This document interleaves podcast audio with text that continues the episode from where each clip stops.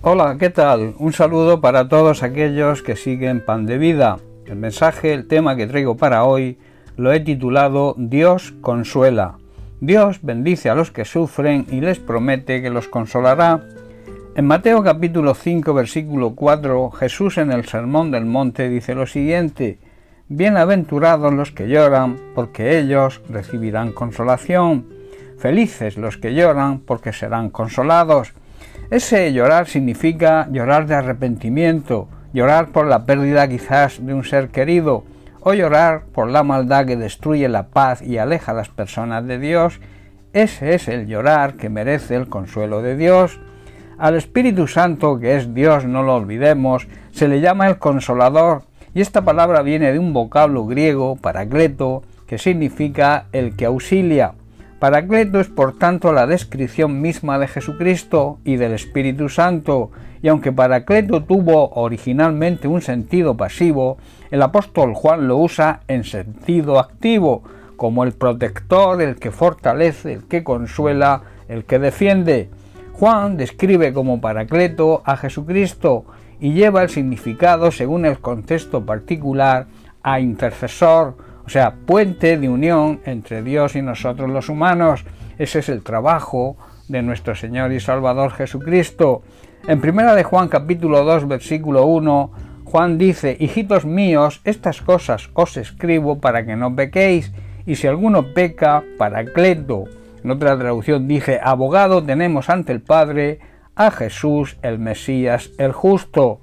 Juan aquí también lo presenta como el justo, como hemos visto, recordando las palabras de Isaías en el capítulo 53, versículo 11, donde dice, gracias a la aflicción de su alma, verá la luz y quedará satisfecho. Por su conocimiento, mi siervo, el justo, justificará a muchos. Cristo es el que justifica y cargará con los pecados de ellos. Cristo establece una relación entre su pueblo, hoy su iglesia, y Dios, rogando por ella y representándola e intercediendo por ella ante el trono divino.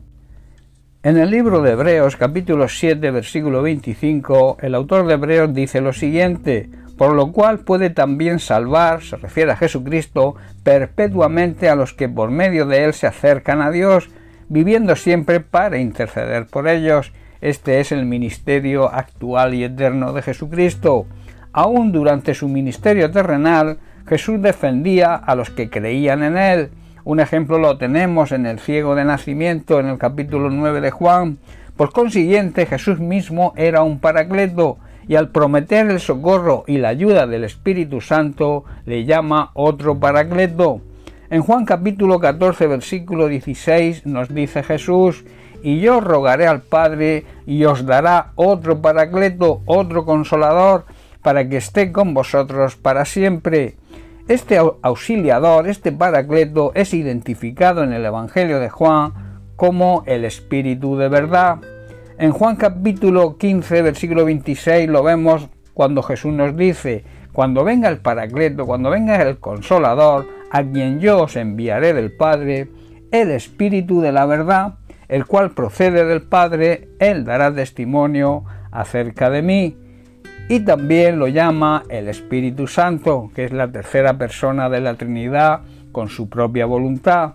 Lo vemos también en el capítulo 14 de Juan, versículo 26. Dice, pero el Paracleto, el Consolador, el Espíritu Santo, a quien el Padre enviará en mi nombre, Él os enseñará todas las cosas y os recordará lo que yo os dije. Su presencia en el creyente es hecha posible por la glorificación y la exaltación de Jesucristo.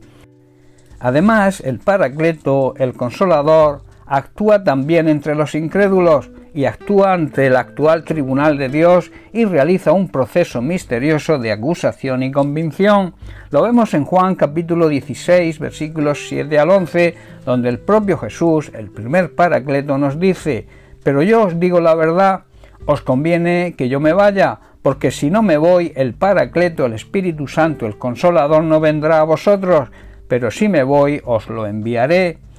y cuando Él venga convencerá al mundo de pecado, o sea, convencerá a las personas de este mundo de su pecado y de justicia también, de que hay una justicia divina de la cual nadie se libra, y también convencerá de juicio, de que todos seremos juzgados, y nos convencerá de pecado porque no creen en mí, dice Jesús, de justicia porque me voy al Padre y ya no me veréis más, y de juicio porque el príncipe de este mundo ha sido juzgado.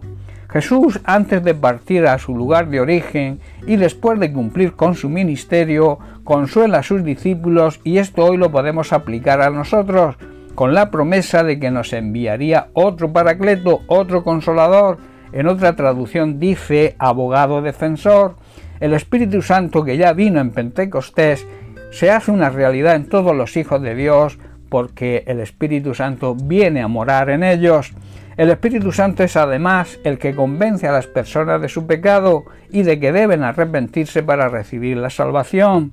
Convence también de que las personas que se arrepienten son consideradas inocentes ante los ojos de Dios, porque Jesucristo pagó en la cruz la sentencia condenatoria que nos correspondía a nosotros.